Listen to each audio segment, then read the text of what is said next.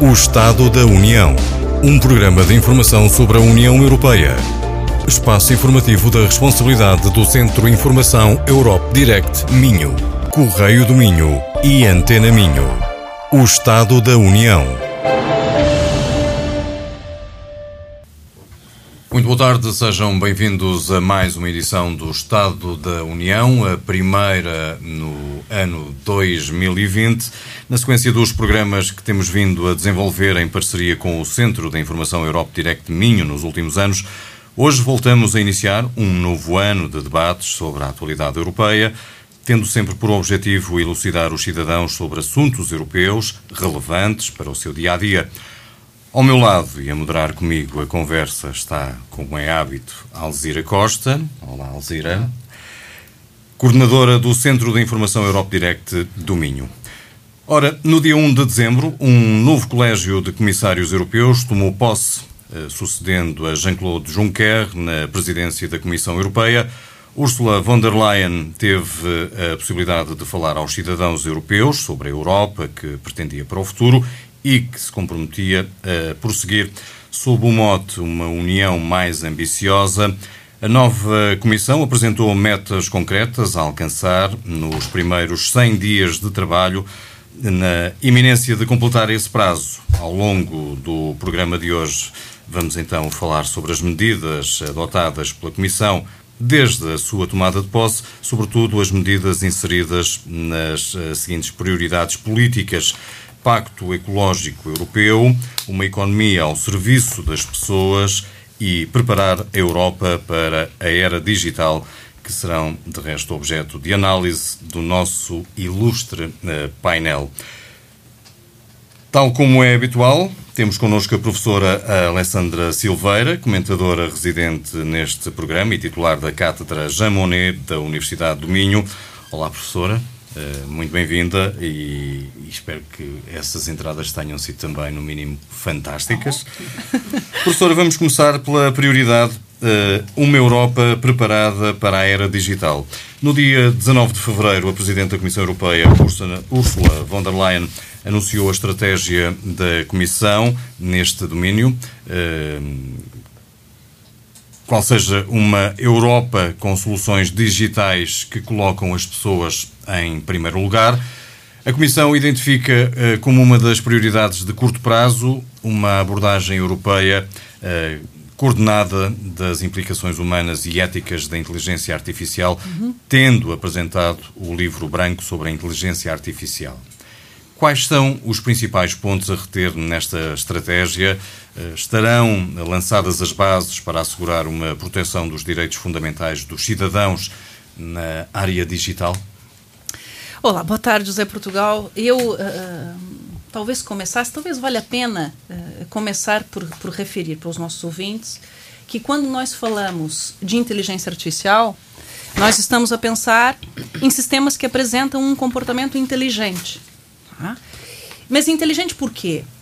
Porque são capazes de analisar o seu ambiente e de tomar medidas com um certo grau de autonomia a fim de atingir objetivos específicos.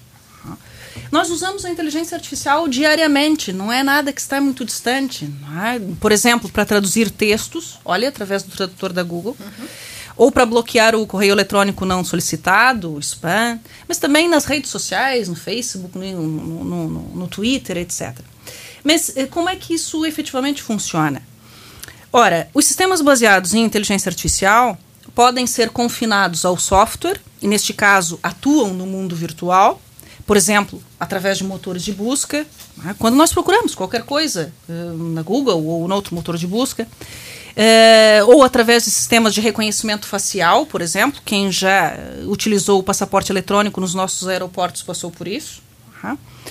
Um, mas os sistemas baseados em inteligência artificial também podem ser integrados em dispositivos físicos, por exemplo, robôs avançados, automóveis autônomos, aplicações da internet das coisas já estão agora a ser comercializados, frigoríficos que fazem a nossa lista de supermercados e tal. Né?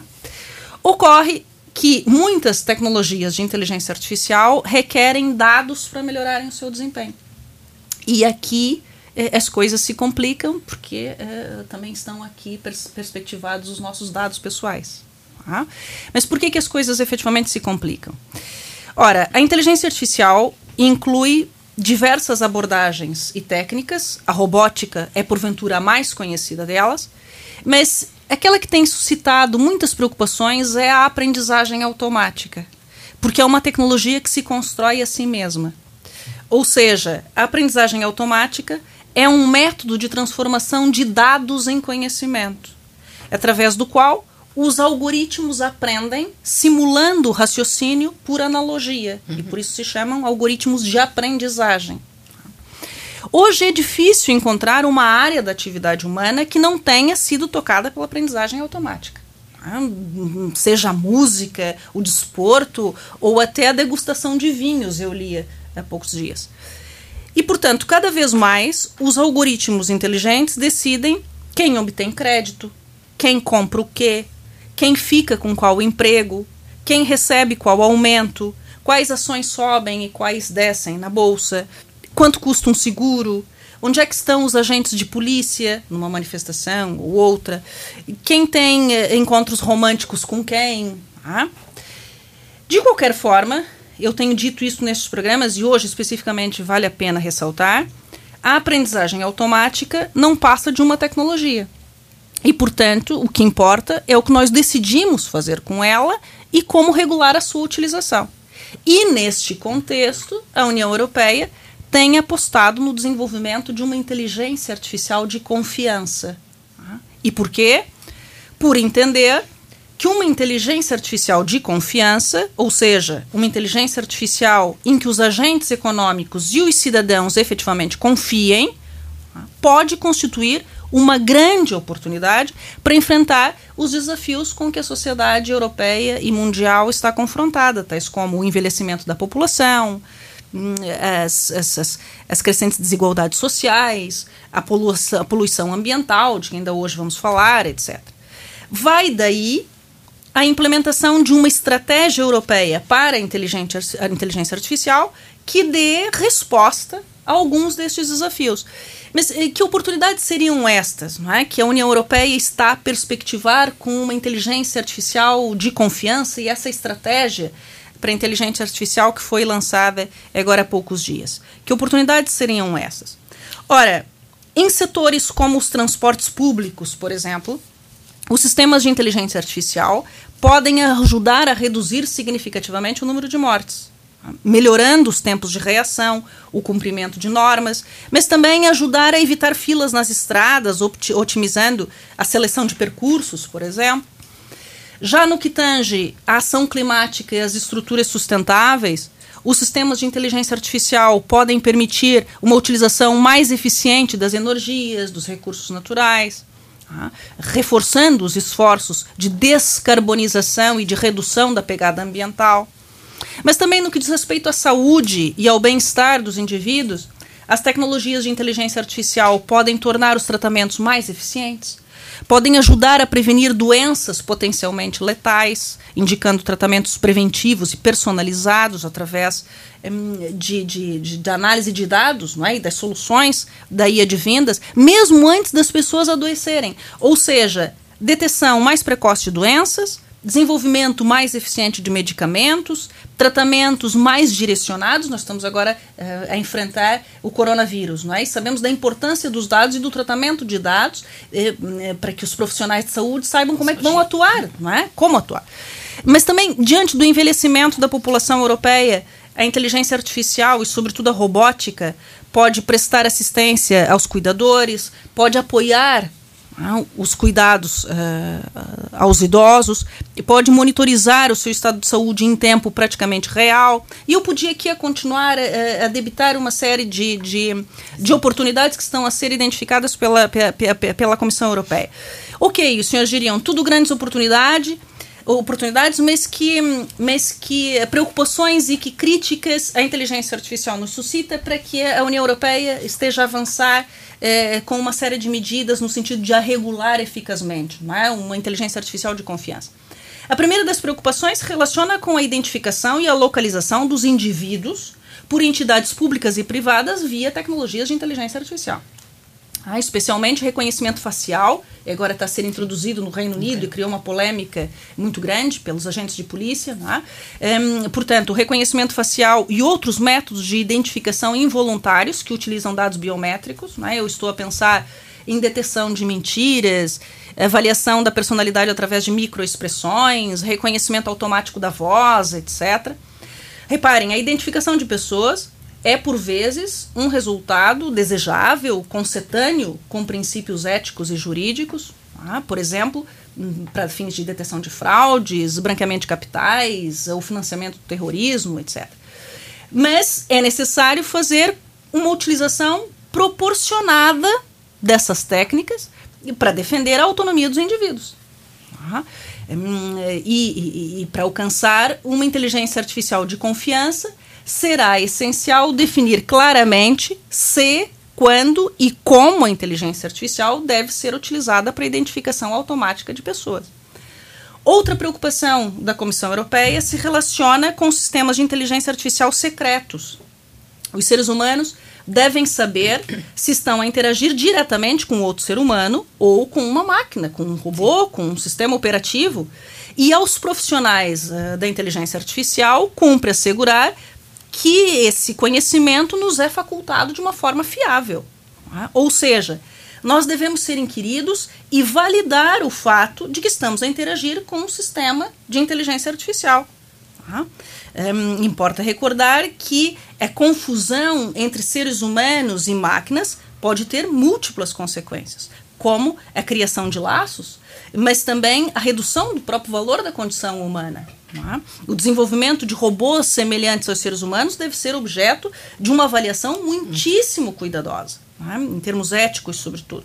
É, nós, há tempos, vimos aquele filme, Rare, é? os senhores certamente estarão lembrados da, da história é, de um ser humano que se apaixona por um sistema operativo, um sistema operativo que se relacionava concomitantemente com milhares de outros indivíduos, né? e, e, e lá pelas tantas o sistema operativo é, é, pura e simplesmente desaparece, né? deixando o, o, o, ser humano apaixonado em absoluto desespero. E depois há é, aquelas preocupações mais apocalípticas. Atualmente, um número desconhecido de países e indústrias estão a investigar e a desenvolver sistemas de armas letais autônomas. Tá? Essas armas vão desde mísseis capazes de selecionar os alvos até máquinas com competências cognitivas para decidir quem, quando e onde combater sem intervenção humana. Ora, eh, isto suscita preocupações éticas e jurídicas de fundo, podendo conduzir a uma corrida armamentista não controlável e sem precedentes na história. Enfim, não há dúvidas que uh, há efetivamente um impacto positivo. Né? Os sistemas de inteligência artificial uh, já têm e continuarão a ter um impacto positivo no desenvolvimento da sociedade europeia e mundial. Mas importa garantir que os riscos e os impactos negativos associados a essas tecnologias são geridos de uma forma adequada e proporcionada. A inteligência artificial, e a União Europeia tem insistido muito nessa ideia, é uma tecnologia simultaneamente transformadora e disruptiva. E a sua evolução nos últimos anos foi facilitada pela, pela, pela, pela imensa disponibilidade de, de, de quantidades, enorme quantidade de dados digitais e pelos grandes avanços em termos de capacidade de armazenamento destes mesmos dados. Tá? Uh, e nessa medida, os sistemas de inteligência artificial vão continuar a influenciar a sociedade e os cidadãos de formas que nós ainda não conseguimos sequer imaginar, e por isso uh, os sistemas de inteligência artificial devem ser transparentes, tanto quanto possível rastreáveis, um, garantir a supervisão humana sobre a sua produção e o seu funcionamento. Não é fácil regular algoritmos de aprendizagem, sobretudo para evitar a chamada discriminação algorítmica que os próprios algoritmos podem reproduzir a partir dos dados, porventura enviesados, preconceituosos, que estão na base né, claro. daquilo que são os desenvolvimentos da própria, uh, do, do, próprio sistema operativo. Mas é nisto que a União Europeia está empenhada, né, em tentar regular a inteligência artificial e, muito especificamente, naquilo que diz respeito ao machine learning ou aprendizagem automática. Ah. Muito bem, doutora. Uh, professora, uh, ainda no domínio digital foi também lançado no mesmo dia, 19 de fevereiro, a Estratégia Europeia para os Dados, uhum. com o objetivo de colocar a União Europeia como líder mundial uh, na economia dos dados. Em que consiste esta Estratégia Europeia para os Dados? Alzira, o objetivo da estratégia europeia para os dados é criar um mercado único de dados não pessoais. Tá? Ou seja, dados que não permitem a identificação de uma pessoa, seja diretamente ou por associação de conceitos e conteúdos. Nós temos aqui falado largamente sobre o que são dados Sim. pessoais, não é? que permitem a nossa identificação. Não, mas é, é, o objetivo da estratégia europeia para os dados é criar um mercado único de dados não pessoais, que permita a livre circulação hum, desses dados em benefício das empresas, dos investigadores, das administrações públicas, etc. A ideia é que os cidadãos, as empresas, as organizações estejam bem apetrechados né, para eh, tomar melhores decisões Sim, com base em informações obtidas a partir de dados não pessoais, sejam públicos ou privados, para que todos nós uh, possamos um, tomar partido, digamos assim, tirar partido das oportunidades uh, uh, da chamada economia dos dados. E para isso a União Europeia está a regular não só o acesso aos dados, a partilha dos dados, mas também a reutilização desses dados por empresas, é, ou seja, entre as próprias empresas, mas também entre as empresas e a administração pública, etc. Tá? E por que, que isso releva? Ora, porque o sucesso ou o fracasso de uma empresa, em última análise, o sucesso de toda uma economia, depende cada vez mais da quantidade de dados de que tal empresa dispõe uhum. e da qualidade dos seus algoritmos de aprendizagem. Que aprendem a partir desses dados. Os algoritmos aprendem a partir dos dados. Quanto mais dados, mais aprendizagem. É? ou seja, tudo acaba por depender da associação entre Big Data e inteligência artificial. Um, quem tiver mais dados e melhores algoritmos, ganha o mercado. Mas tudo tem de ser feito no respeito pelos valores e pelos direitos europeus, como a proteção de dados pessoais, a é, defesa dos consumidores, as regras de concorrência, etc. E por isso, como nós temos explicado aqui, a União Europeia começou por regular os dados pessoais, através do Regulamento Geral de Proteção de Dados. Porque, na verdade, há aqui um efeito em rede, uma espécie de efeito em cadeia. Quem tiver mais clientes acumula mais dados e desenvolve melhores algoritmos uhum. que em última análise, conquistará o maior número de novos clientes, ou seja, é um círculo. É, há um, um, exemplo utilizado pelos engenheiros informáticos que ilustra muito bem a importância dos dados para a economia digital, mas muito especificamente dos dados pessoais aqui, mas é um exemplo que serve para tudo. Uh, a Netflix, passe a publicidade, pode ter 100 mil títulos de DVDs em estoque, mas se os clientes não souberem como encontrar aqueles de que gostem, acabam por escolher sempre os mais vendidos. Tá? E por isso a Netflix utiliza algoritmos de aprendizagem que identificam os nossos gostos e recomendam DVDs. Simples assim. Tá? Aí, isto é-nos útil? Ai, com certeza que é útil, não é? Mas tem de haver regras para definição dos nossos perfis, sobretudo quando eles são comercializáveis. E por isso, desde 2014, a União Europeia tem adotado uma série de medidas para facilitar o desenvolvimento de uma economia ágil dos dados. E desde 2018, isso tem sido coordenado em termos de estratégia para a inteligência artificial. Agora, respondendo especificamente à sua pergunta, com essa estratégia é, é, para os dados e com a estratégia para a inteligência artificial, a União Europeia está a regular a utilização de grandes volumes de dados, dados industriais e comerciais, para gerar riqueza, riqueza para criar riqueza, riqueza para as sociedades e para as empresas. Reparem num exemplo avançado pela Comissão Europeia que revela o impacto da utilização de dados industriais e comerciais. Segundo a Comissão Europeia, um, a mera notificação em tempo real de comboios com atraso, basta isso, pode permitir poupar 27 milhões de horas de trabalho, o que representa 740 milhões de euros em custos laborais. Quer dizer, são valores Sim. impensáveis é? que decorrem da articulação da associação de Big Data com inteligência artificial e que permitem, por exemplo, coisas que eu até né? Uma pessoa tá, nem ocorre isso, mas afinal é, é, é, a notificação em tempo real de comboios com atraso pode ter essa repercussão, né? É claro que isso muda, Alzira, praticamente tudo, muda radicalmente a forma como nós vivemos, muda a ciência, muda o direito, muda a política, tá? Mas eu estou aqui a falar diante do Frofrof, que é o nosso especialista em economia de dados. Ele está aqui ao meu lado, não sei se quer dizer alguma coisa. Não, eu gostava só de salientar, já que a professora Alessandra deixou esta dica, não é? Este pretexto para eu intervir e para falarmos da economia de dados e, em particular, daquilo que é a estratégia da Comissão Europeia e, um modo geral, aquilo que é assumido pela União Europeia em termos de futuro, de futuro próximo, que de facto toda a preocupação da União Europeia passa também, e se bem que estas classificações sejam um pouco artificiais, passa também por reforçar o mercado interno. O que é que isso quer dizer? Quer dizer que se virmos o mercado interno numa perspectiva integral, tudo isso, nomeadamente o princípio da confiança, é fundamental não há capacidade de expansão económica se não há um mínimo de confiança. Mesmo alguns aspectos muito interessantes que a professora Alexandra Foucault têm que ser enquadrados nessa ótica, apesar de não serem expressa imediatamente afirmados nos documentos oficiais. Por exemplo, a discriminação algorítmica tem muito a ver com a tentativa de criar um ambiente, um ecossistema empresarial mais eficiente numa lógica integrada que ultrapasse de facto uh, as discriminações que são fatores de deseconomia. Uhum. É que não são só uma questão, ou não se traduzem apenas numa questão de eventual injustiça ou princípio da desigualdade, ou o princípio da igualdade, eh, no fundo, ultrapassado por tratamentos injustos, diferenciados entre pessoas. Não, o reproduzir aquilo que é a realidade é uma oportunidade de, no fundo, no fundo, corrigir essa mesma realidade no plano digital.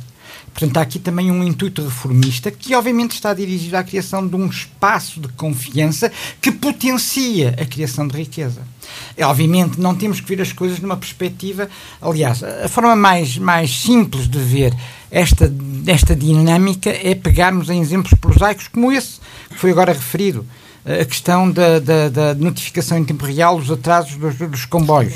Nós já temos aplicações GPS, eu não quero fazer publicidade, mas, enfim, a economia colaborativa, ou a economia comum, ou as plataformas económicas são um fator fundamental deste crescimento económico. Uhum em que, enfim, não quero fazer publicidade em concreto nenhuma das plataformas, nomeadamente transportes, em que já se utilizam GPS, em que eu sei, os motoristas sabem, os utentes sabem que momentaneamente uma dada via está congestionada e, portanto, posso alternativamente ir por outra e poupar em é? minutos. Exatamente, isto, nós fazemos isto todos os dias. Eu não quero fazer publicidade, Sim, mas qualquer as, uma as das três plataformas é? faz isso. Basta nós sermos utentes regulares.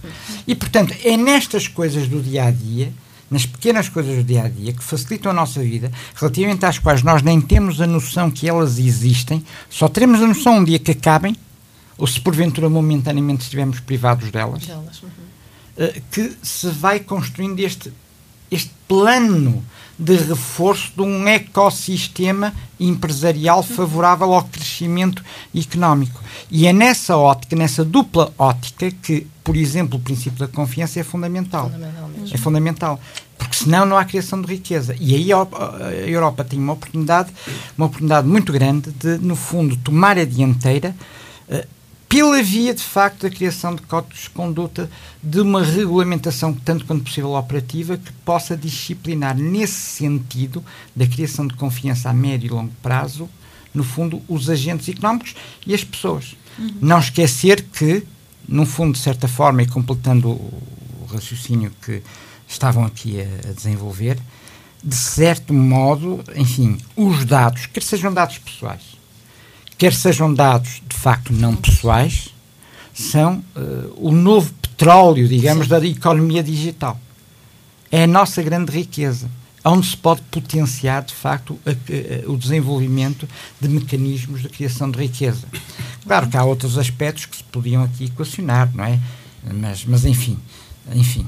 Uh, acho que no essencial a grande preocupação é essa, é mais imediata. Mas, mas mas, mas pronto. Neste uh, novo Estado da União, o primeiro de 2020, é nosso convidado uh, Carlos Abreu Amorim, professor da Escola de Direito da Universidade do Minho e ex-deputado à Assembleia da República. Olá, professor, bem-vindo. Uh, Olá, boa tarde. Obrigado por estar connosco também. Uh, professor, o ambiente e as alterações climáticas têm estado constantemente na ordem do dia. A Comissão Europeia identificou o Pacto Ecológico Europeu como uma das principais prioridades políticas deste mandato, com o objetivo, de resto, de alcançar a neutralidade carbónica na União Europeia em 2050. Ursula von der Leyen, von der Leyen comprometeu-se a lançar o Pacto Ecológico Europeu e, de facto, essa promessa veio a ser cumprida ainda no seu primeiro mês de trabalho. O que lhe peço, professor, é, tentar perceber, eh, para que percebamos nós aqui lá em casa, eh, no que é que consiste eh, este pacto.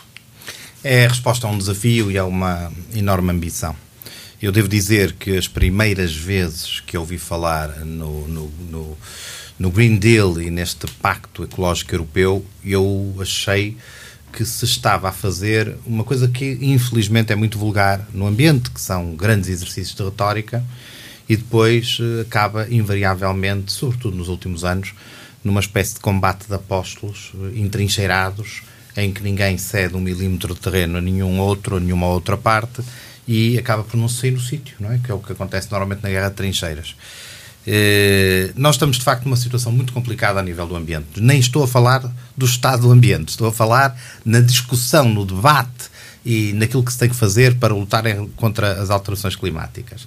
Eh, nós tivemos o Acordo de Paris em 2015, eh, ele deveria ter entrado em vigor em 2016, isso corresponderia a um esforço global enfim, num conjunto de matérias, que não vou agora aqui esmiuçar, mas eh, não vale a pena escamotearmos a realidade. A partir do momento em que os Estados Unidos e o Sr. Presidente Trump anunciou em campanha eleitoral em 16 e cumpriu depois dessa promessa em 17 de abandonar o Acordo de Paris, as coisas ficaram muito complicadas. Sabemos que o Brasil eh, ameaçou também, mas parece que não saiu. Entretanto, fez acordos bilaterais sobre matérias do Acordo de Paris com os Estados Unidos eh, que contrariam aquilo que está no Acordo de Paris e, portanto, parece que Paris, enfim, se me permite usar uma expressão, está a entardecer.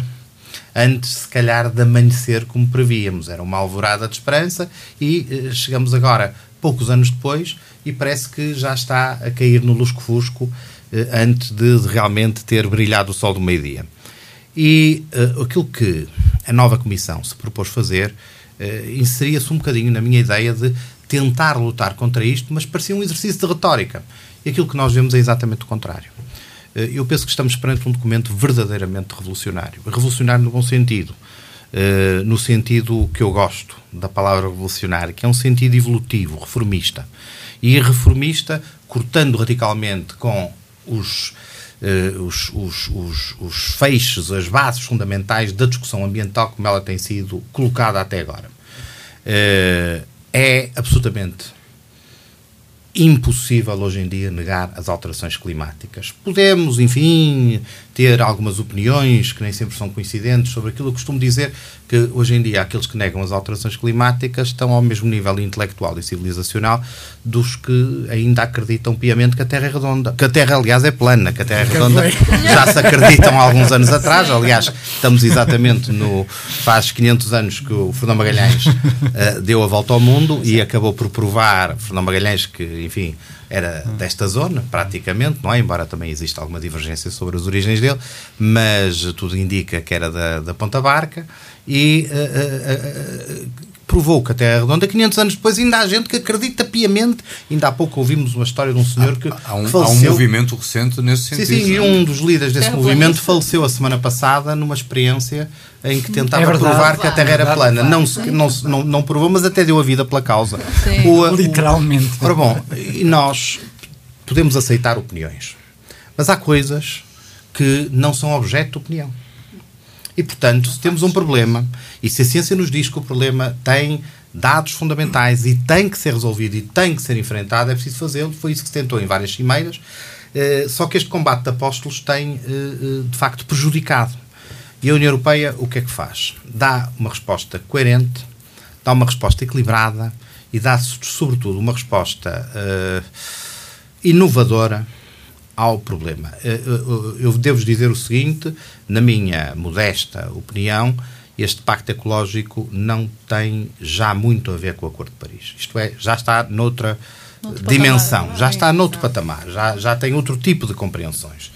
É uh, Em primeiro lugar, vamos à dimensão política. É um documento estratégico, porque aquilo é a definição de uma estratégia, essencialmente, mas uma estratégia que não é mera retórica, tem um roadmap que começa já o seu primeiro passo, que tem muito a ver com o direito, começa já daqui a uns dias, não é? Começa já em março de 2020 e com um roadmap perfeitamente construído, pensado e execuível na, na, na ideia da Comissão. E essa estratégia tem um conjunto de linhas de força. Vamos construir uma lógica de desenvolvimento, não já o velho desenvolvimento sustentável, de um pequeno, se me permite só que uma pequenina uh, chega, o, o, o parênteses. A, a lógica que vem desde a Conferência de Estocolmo de 1972 e que tem acompanhado as legislações de todos os países, inclusive do nosso, até da nossa própria Constituição em 76, é o princípio do desenvolvimento sustentável. A ideia de que é possível realizar o eh, crescimento económico e com o crescimento económico, tudo o que de positivo isso traz agregado, construindo esse, este desenvolvimento económico com eh, lógicas e com estratégias industriais, sobretudo, que são amigas do ambiente. Ou mais amigas do ambiente possível. Portanto, é uma estratégia de conciliação. Isso começou, teve grandes resultados, estão à vista toda a gente, não olhamos para o que era um carro em 1972, aliás, a BMW fez essa experiência, não é? Uh, com um conjunto de carros a diesel de 1972 e outros de 2018. E uh, é, a relação era de 1 para 20, ou seja, um carro uh, em 1972 poluía tanto. Um carro em 2018. Em 2018, exatamente. Poluía tanto como 20, 20 carros. carros em dois, Exatamente, é isso mesmo que o, o professor Pedro Frofo agora aqui disse, eu já me estava aqui a confundir e a inverter a ordem dos fatores. Ora bom, portanto, o, o princípio do desenvolvimento sustentável é um bom princípio e funcionou. Mas chegamos a um momento em que ele já não chega. Não é suficiente. Não chega. Então o que é que diz este documento? Nós vamos seguir uma nova estratégia de desenvolvimento. E esta nova estratégia de desenvolvimento tem linhas vermelhas. A primeira das linhas vermelhas é que a sociedade tem que ser próspera. Não vamos abdicar do desenvolvimento. Não vamos viver como o São João Batista, eh, a comer, viver no deserto, a comer mel e gafanhotos. Gafanhotos não, porque a maioria dos apóstolos ambientais são vegan e, portanto, não podem comer gafanhotos.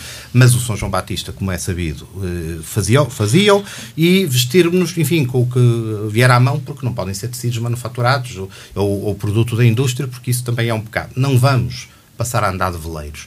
Não vamos passar a andar de pé ou de burro, porque o burro é menos poluente do que os automóveis a eh, combustíveis fósseis. E entraria também a proteção de animais. E a proteção de animais iria, iria estragar esta lógica toda. E, portanto, o que nós vamos fazer é continuar numa sociedade próspera, equilibrada, justa, com economias competitivas e com a mesma lógica que já vem de trás da optimização dos recursos com uma lógicas de eficiência ambiental, mas vamos separar o desenvolvimento do, da exploração de recursos.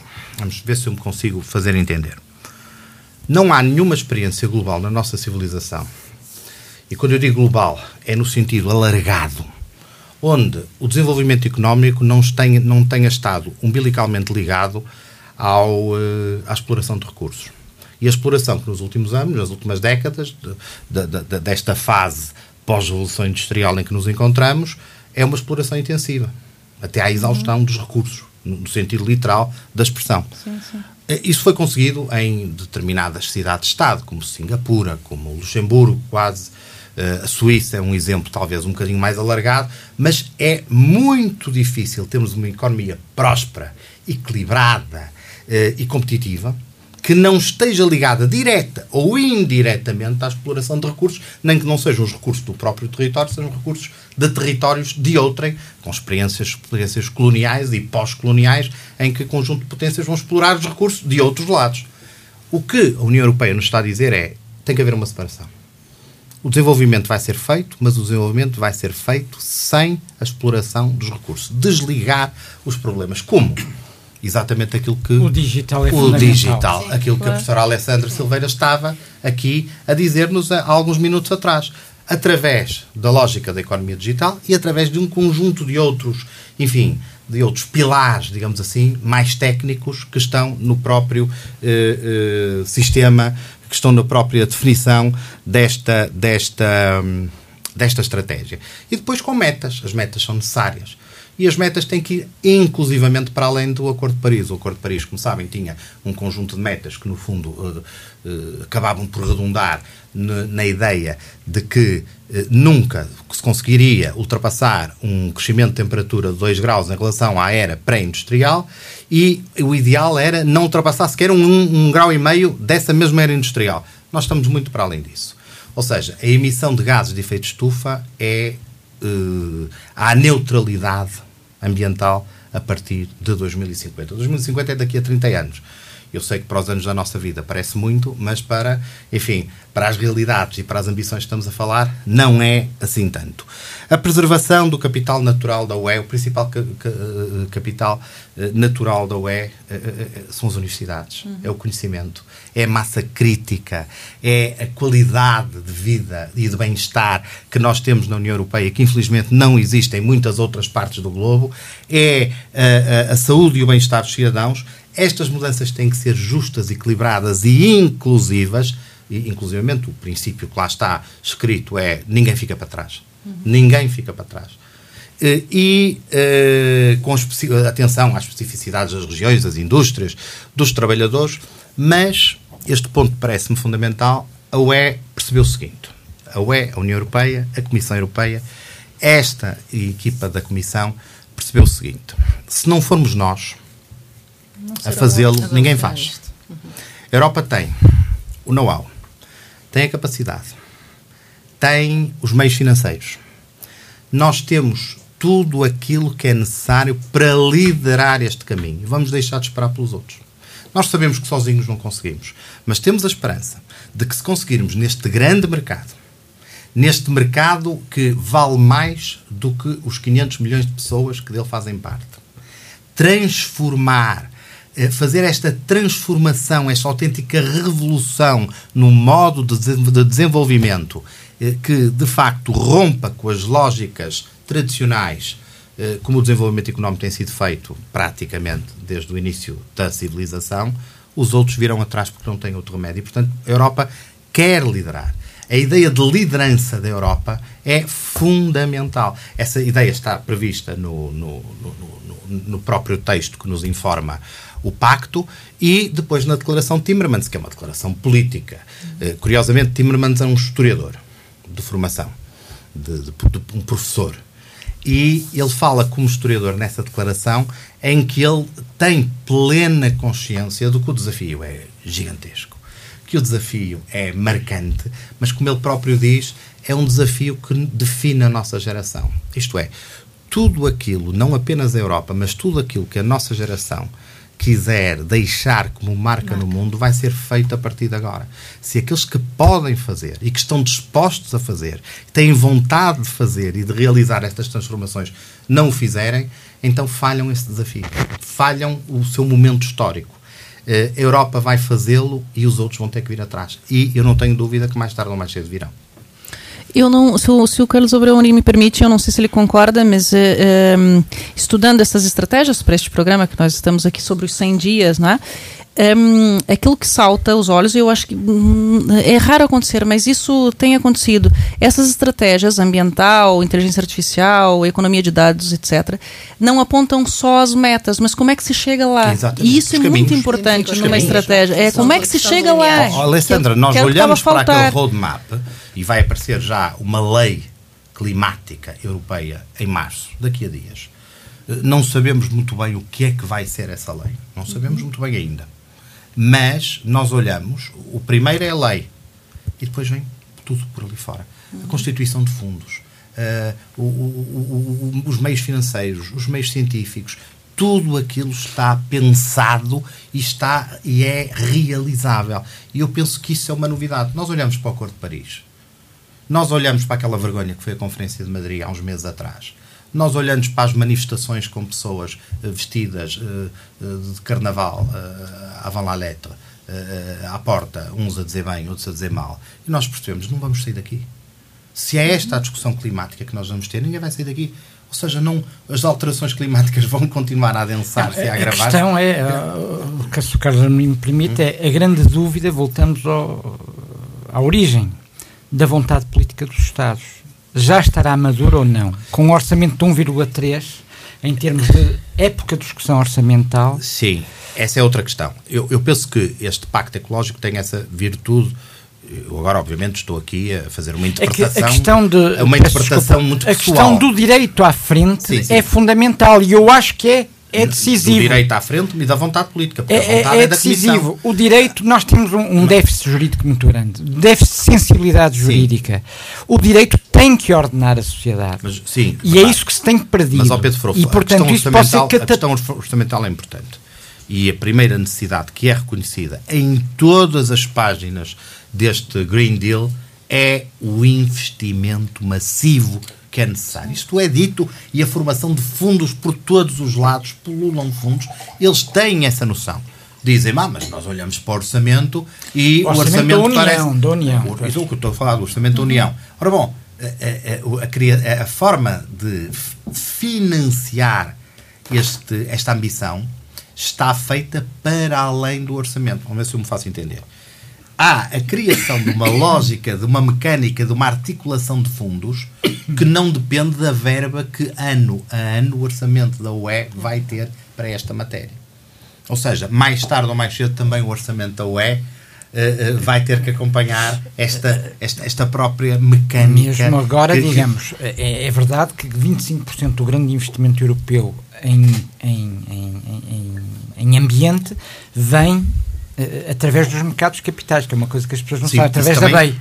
Sim, sim, através isso, do Banco Europeu de Investimento. Isso também está, em, está, está aqui previsto. É. Há aqui uma, uma participação, não só de, de, de, dinheiros públicos, chamamos-lhe assim na visão tradicional, mas de investimento privado e da banca privada e de todos, enfim, toda a lógica financeira do mundo em que estamos, porque essa também faz parte, como é, uma é questão de sobrevivência dessa... ao fim e ao cabo. Eu, eu, eu, agora, é de facto uma coisa, podemos dizer, e se falhar alguma coisa, pode falhar? Pode falhar, ou são as ambições mais, mais alicerçadas, podem falhar com coisas absolutamente imprevistas, com uma epidemia que, que, que, de repente se torna mais grave do que se pensava, com uma guerra que, na, que nasce não sei onde, ou com uma crise económica que brota também não sabem como.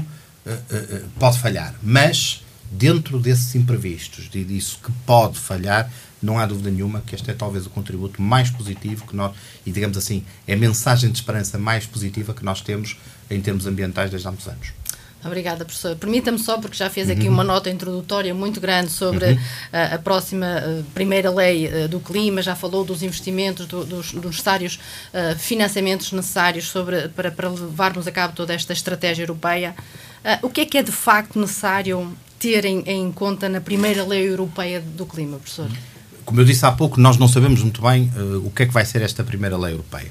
Para aquilo que percebemos de ler este Green Deal, uhum. é, é, é, é, vai ser quase uma Constituição Europeia do Ambiente. Uhum. Uh, ou seja, nós vamos ter um documento jurídico marcante e impulsionador que seja fundamento de, de, de, de, todas as políticas, não apenas da União Europeia, mas obviamente dos seus próprios uhum. passos e que vai com certeza obrigar, no bom sentido, vai, vai uh, uh, enfim, uh, fazer com que os Estados acabem por adotar comportamentos que, à luz, por exemplo, do Acordo de Paris já não seriam, já não, seriam. Não, não, não, não, seriam compelidos dessa maneira. Uhum. Em áreas como as ambições uh, da, da, energia limpa, da mobilização da indústria, uma questão que foi aqui colocada, da ligação entre uh, a mobilidade, particularmente no domínio dos transportes, com a inteligência artificial, uhum, uhum. que é fundamental. Aquilo que o contributo para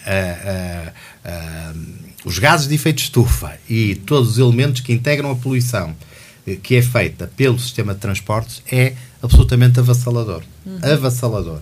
Mudanças nessa área têm um impacto ambiental eh, muito grande, no sentido positivo. E isso está à nossa mão de fazer. Isso não é ficção científica.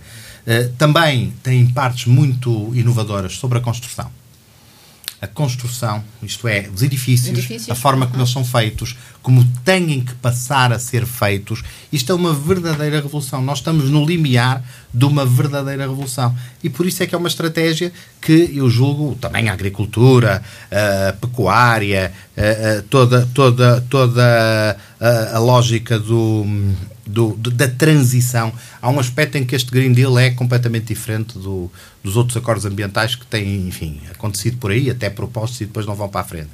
que é a ideia de que os valores que já temos, o adquirido, não vai ser abandonado. Ninguém, volto a repetir, ninguém nos vai pedir para regredirmos em termos de transportes, em termos de qualidade de vida, em termos da comodidade de vida a que os cidadãos da Europa estão habituados, hum, em cuidados de saúde, em cuidados alimentares, e noutros, ninguém nos vai pedir para abdicar disso em função de bens maiores, fazer aqui uma espécie de estado de necessidade em que se vai pesar o que é que vale mais, se é eh, a minha comodidade ou se é nós vamos contribuir para que esta transição seja justa, equitativa, mas que se mantenha uma Europa próspera, com qualidade de vida, com bem-estar dos cidadãos, mas feita de uma forma completamente diferente. Como os nossos ouvintes já se perceberam, uh, uh, e já foi provocado, até nesse sentido, a intervir em alguns dos temas aqui já debatidos. Contamos com a presença de Pedro Frouf, diretor do Centro de Estudos em Direito da União Europeia da Universidade do Minho, o CEDU-JUSGOV. Professor uh, Frouf, uh, redirecionando as nossas atenções agora para a prioridade, uh, uma economia ao serviço das pessoas. A Comissão Europeia lançou, uh, a 14 de janeiro, uma consulta pública para vá lá perceber uh, a viabilidade de implementar um salário mínimo justo em todos os Estados-membros. Ora, até ao momento, a Comissão ainda não recebeu o apoio esperado por parte dos parceiros sociais europeus, como até, uh, inclusivamente, dos parceiros sociais portugueses, que têm, de resto, vindo a público referir que o salário mínimo deve ser uma competência nacional e que a Comissão não deve intervir neste assunto. Pergunto-lhe, concorda e até que ponto eh, este atraso ou até mesmo a rejeição desta proposta pode impedir uma correta eh, persecução de uma economia que eh, esteja de facto ao serviço das pessoas? Vamos lá ver. Uh, aqui dois, dois planos de ação. Obviamente, até por, pelo que disse o professor Carlos Gabriel Moinho, porque referiu a professora Alessandra Silveira, obviamente que, sobretudo no dialbar de uma época de digitalização, a economia necessariamente está ao serviço das pessoas, não tem alternativa. Não há esse velho mito de que, no fundo, há aqui um fator de produção que é dissociado das pessoas, que há toda uma exploração de classes e da classe produtiva relativamente à classe, aos consumidores e relativamente aos cidadãos. Eh, isso é um mito que se, que acaba por, por não ter viabilidade sequer nos quadros de uma sociedade digital. Não é possível sequer. Agora, obviamente que. Uh, todos os processos produtivos, no fundo, no fundo, têm que estar ao serviço das pessoas. Digamos, vamos pôr as coisas noutros termos e muitas vezes nós não temos a noção disso e de uma forma, enfim, é o nosso legado cartesiano que às vezes também tem alguns, provoca alguns, alguns vícios, alguns trompe-l'œil, como dizem os franceses. Digamos, eh, o problema da humanidade é um problema económico.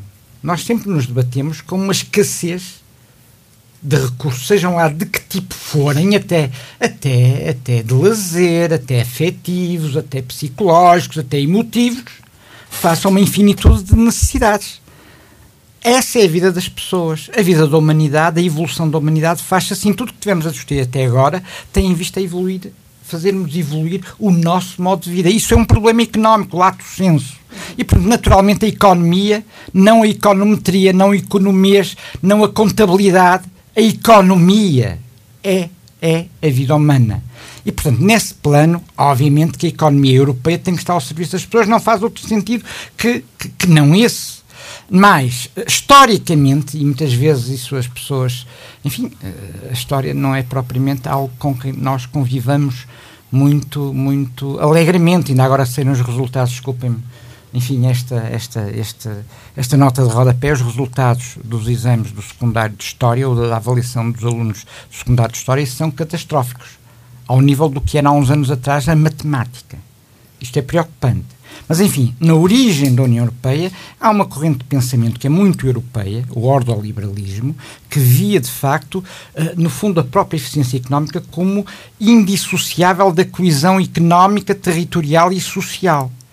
Portanto, naturalmente que o mercado interno tem que estar ao serviço dos cidadãos europeus, da cidadania europeia. Aliás, a cidadania europeia desenvolve-se através da aplicação, da implementação do desenvolvimento do mercado interno, da jurisprudência do mercado interno. Bom, isto por um lado. Por outro lado, uh, concretamente com a questão do salário mínimo europeu, há algumas problemáticas que valem por si só, ou seja, o próprio processo já é profícuo.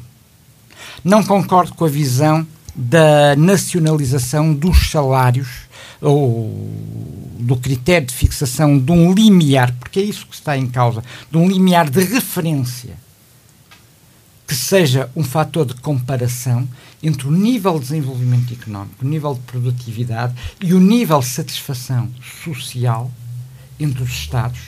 E, e não concordo, tenha que ser, de facto, algo exclusivamente ligado às especificidades nacionais, porque o fator é exatamente o fator característico é exatamente esse, um elemento de comparação, um elemento de transparência que motive, motive um desenvolvimento integrado das economias, um aproximar das economias mais atrasadas em termos produtivos relativamente às economias mais avançadas, porventura. E, portanto, esse argumento de que é uma competência exclusivamente nacional, já sabemos que é. Até agora é. Aliás, ainda há pouco falámos do orçamento da União Europeia, não é possível sequer pensar-se tecnicamente numa espécie de salário mínimo europeu uh, uh, provindo das instituições, não faz sentido. São critérios referenciais e nesse aspecto o próprio processo em si, a própria discussão em si, como é lançada na consulta pública que está em curso pela Comissão, a meu ver, é muito profícuo. Claro está, isto entronca aqui com outras perspectivas sobre, no fundo, no fundo, que economia ou que política económica queremos para a União Europeia. Se falamos de uma política económica que assenta, no fundo, na nova geração, a economia economia, digamos, digital, digitalizada, global, globalizante, assente não nos recursos ou na exploração intensiva de recursos, mas na exploração de outro tipo de recursos, são as capacidades, uh, as expertises humanas e, no fundo, na prestação de serviços, que já significam muito mais de 75%, 3 quartos do PIB da União Europeia, muito mais, efetivamente, uh, efetivamente eu tenho que ter a capacidade de, no fundo, no fundo, ir criando uma convergência a nível de valores económicos, nomeadamente em termos de remuneração de trabalho, que garantam a tal igualdade, o tal apaziguamento, a tal, a tal justiça social, porque senão, atenção, senão o incremento de um desenvolvimento digital, com todos os problemas de desemprego que necessariamente ele vai acarretar em termos de economia clássica, sem essas almofadas de, de, de garantia de igualdade, uh, pode ser explosivo e pode deitar abaixo o projeto europeu. Portanto, em resumo, respondendo à sua questão, uh, concordo com a metodologia, concordo com a razão de ser da discussão e também com, a, com, com, com, o lançamento da ideia de um, como critério referencial de um salário mínimo europeu e, portanto, estou a acompanhar com muita expectativa o processo de consulta pública que está em curso nesta altura. é um fator decisivo, é mais um fator decisivo para encararmos, de facto, a economia europeia na tal perspectiva integrada tal perspectiva de desenvolvimento, de desenvolvimento integrado, uh, digamos, com um outro paradigma. Como, Muito bem, professor.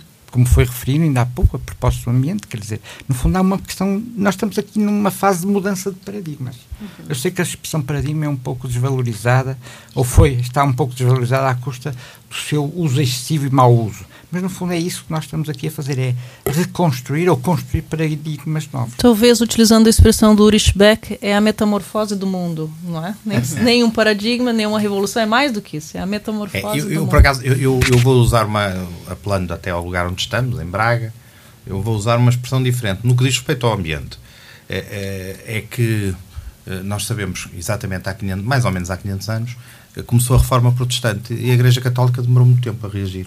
Demorou muito tempo, não percebeu, depois combateu, depois percebeu que o combate não ia lá e andou ali num vai para a frente, vai para trás, até que perceberam que tinham que fazer alguma coisa, tinham que fazer alguma coisa com sentido e estruturado e fizeram a chamada contra-reforma a partir do Concílio de Trento, que aliás foi liderado por Bispo de Braga, Dom Bartolomeu dos Mártires, por isso é que me lembrei.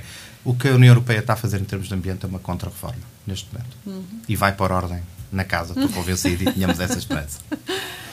Muito bem. Professor Frofre, hum, a Comissão Europeia decidiu lançar uma campanha para a prevenção e investigação do tratamento de cancro. Estima-se que cerca de 40% da população enfrentará esta doença em algum momento das suas vidas, quem sabe até nós. Apesar destes dados, a taxa de sobrevivência tem vindo a aumentar graças aos vários programas de detecção precoce e rastreio. A Comissão já iniciou uma consulta pública no sentido de ouvir os parceiros sociais no que diz respeito ao Plano Europeu de Luta contra o Cancro e que espera que seja um instrumento essencial para uma colaboração uh, eh, um, eh, com os Estados na melhoria de um controle desta doença. Será que chegou o caminho, professor, uh, e o momento da União Europeia se centrar também e nos direitos e no bem-estar dos cidadãos europeus, ao invés de centrar as suas políticas apenas ou em aspectos uh, económicos? repara, Alzira, a União Europeia, ao contrário do, de muitos slogans políticos, não se centra apenas nos direitos políticos ou económicos dos cidadãos digamos, vê, aliás, geneticamente era o que eu estava a tentar dizer há pouco, geneticamente uma das correntes, uma das visões que influenciou de facto a construção europeia, eh, essa visão tipicamente europeia de reação aos Estados totalitários de, e ao que sucedeu na Alemanha nacional-socialista, uh, em que efetivamente tudo é visto numa perspectiva integrada e equilibrada. E, portanto, digamos, eh, não há uma perspectiva economicista, originariamente não há uma perspectiva economicista que seja excluente de uma perspectiva de desenvolvimento social. global ou social, chamemos lá o que quisermos, afim, do bem-estar e do desenvolvimento dos cidadãos. O que sucede é que cada vez mais, de facto, à medida que o processo de integração se foi desenvolvendo, os instrumentos da integração, nomeadamente os instrumentos tipicamente ou direta e imediatamente focados naquilo que são as relações económicas e que fazem parte do mercado interno, foram dando lugar, de facto, a essa preocupação com o cidadão. A própria evolução institucional uh, reflete isso mesmo. E, portanto, é natural que cada vez mais o que esteja em causa é o reforço de uma cidadania que passa também por aí. Deixe-me só dizer uma coisa: é fundamental também, em termos de cultura e civilização europeia, e aí a União Europeia pode ter uma promoção, pode ter um papel ativo, encontrar-se um modo de vida, lá está, que nos torna todos um pouco mais equilibrados e felizes. Eu sou há pouco tempo, uh, sou há pouco tempo um dado curiosíssimo para percebermos que nós somos de facto seres gregários, também somos o resultado das nossas coordenadas civilizacionais e, enfim, e sociais. Uh, praticamente no Japão uh, não há incidência de cancro da próstata. No entanto, os japoneses que vivem nos Estados Unidos têm cancro da próstata. E, portanto, nesta ótica, digamos, enfim, pode não ter nada a ver com que, aparentemente com o que me está a perguntar, mas tem tudo a ver. Uh, uma visão integrada da integração europeia, centrada agora no cidadão, já não no velho instrumento do mercado interno exclusivamente, faz todo sentido.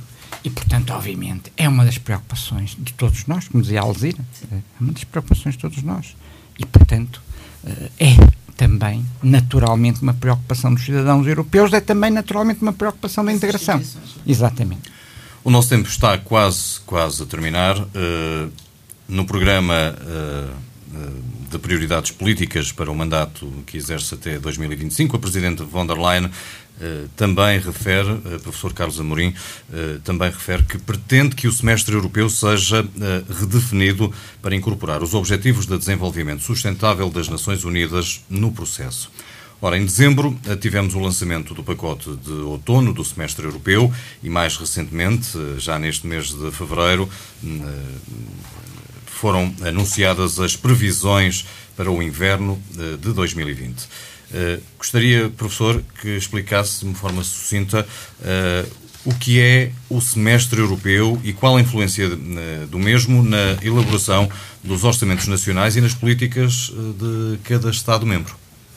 Bom, a ideia é a seguinte.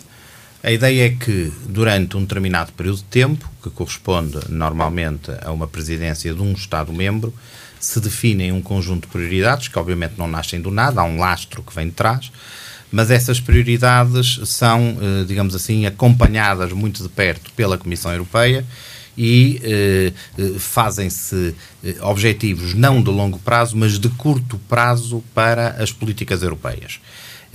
Aquilo que aconteceu designadamente com o lançamento de vários fundos, por exemplo, este fundo Blue Invest, que foi eh, colocado eh, em cima da mesa e que a nós nos diz muito respeito, porque já, devo dizer, era, não direi uma lacuna, mas era uma área que precisava de alguma cobertura que é o aproveitamento, eu não quero estar sempre a recair no ambiente, mas o aproveitamento em termos do combate às, às alterações climáticas da riqueza uh, que existe nos oceanos.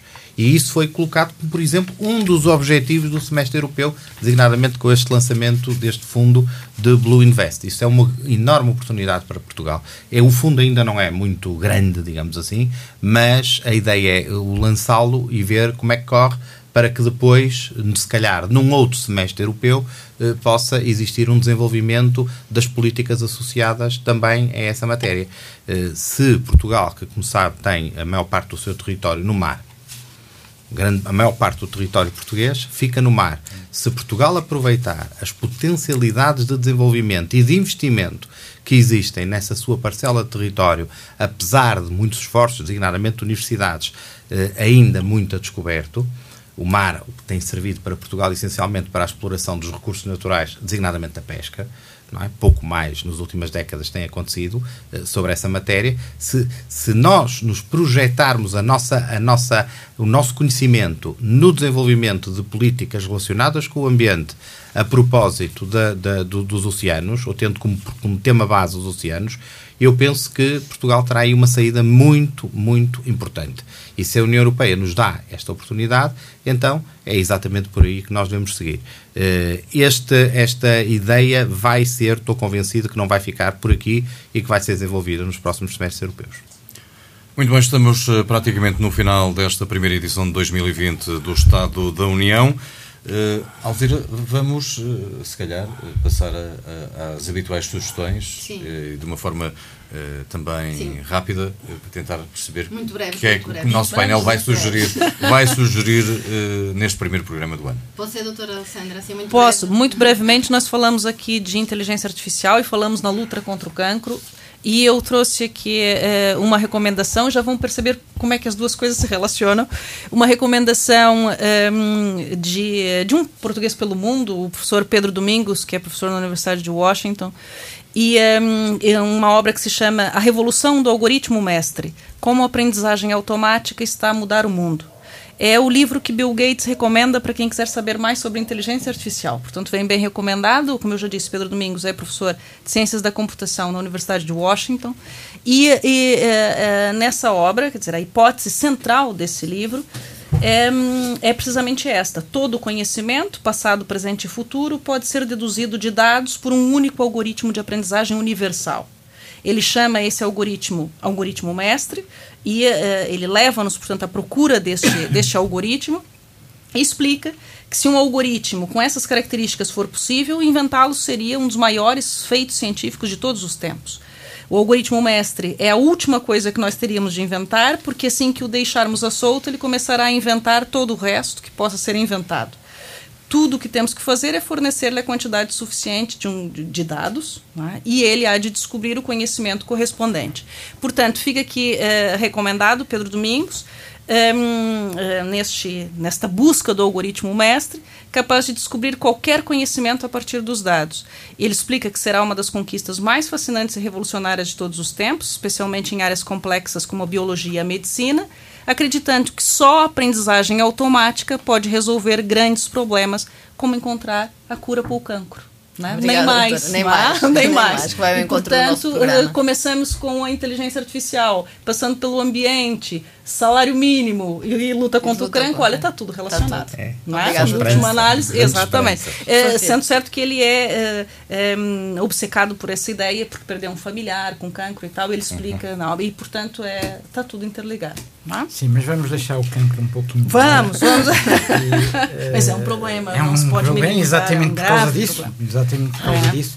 Bom, eu, eu gostava só muito rapidamente. Olha, uh, um livrinho relativamente recente, uh, enfim, é um livrinho já deste ano, A Minha História da Europa. É um livrinho para crianças, para alunos do secundário, de Elizabeth Jesus e do Eliseu Alves. Hum? São dois professores. Uh, e que tem uma particularidade. É editado pela Porta Editora, tem uma particularidade. Tem um texto do Richard Zimmler, daquele escritor que, que vive no Porto e de que, origem norte-americana, norte-americana, mas no fundo, no fundo, mas é português. português, é português. Ele diz um escritor português. Exatamente. Uhum. E que tem um texto sobre precisamente o Holocausto. Uma espécie de uh, manifesto para o não esquecimento, para, para os jovens, sobre aquilo que é no fundo, a xenofobia, o racismo, os comportamentos irracionais, etc, etc, etc, inserido numa lógica de a minha história da Europa para jovens. Uhum. Uma vez que estávamos há pouco a referir, efetivamente, os, os maus resultados, o, o desconforto que as pessoas têm hoje, os mais novos têm hoje com, com a história. E não sabendo história, não se consegue compreender muito da política, da realidade da vida atual. Por outro lado, enfim, eh, eu hesito aqui, mas já agora permite-me fazer mais uma muito breve, que é, uma vez que morreu, que morreu o, o não, não, não, o, o autor da, da, da ideia da Europa, o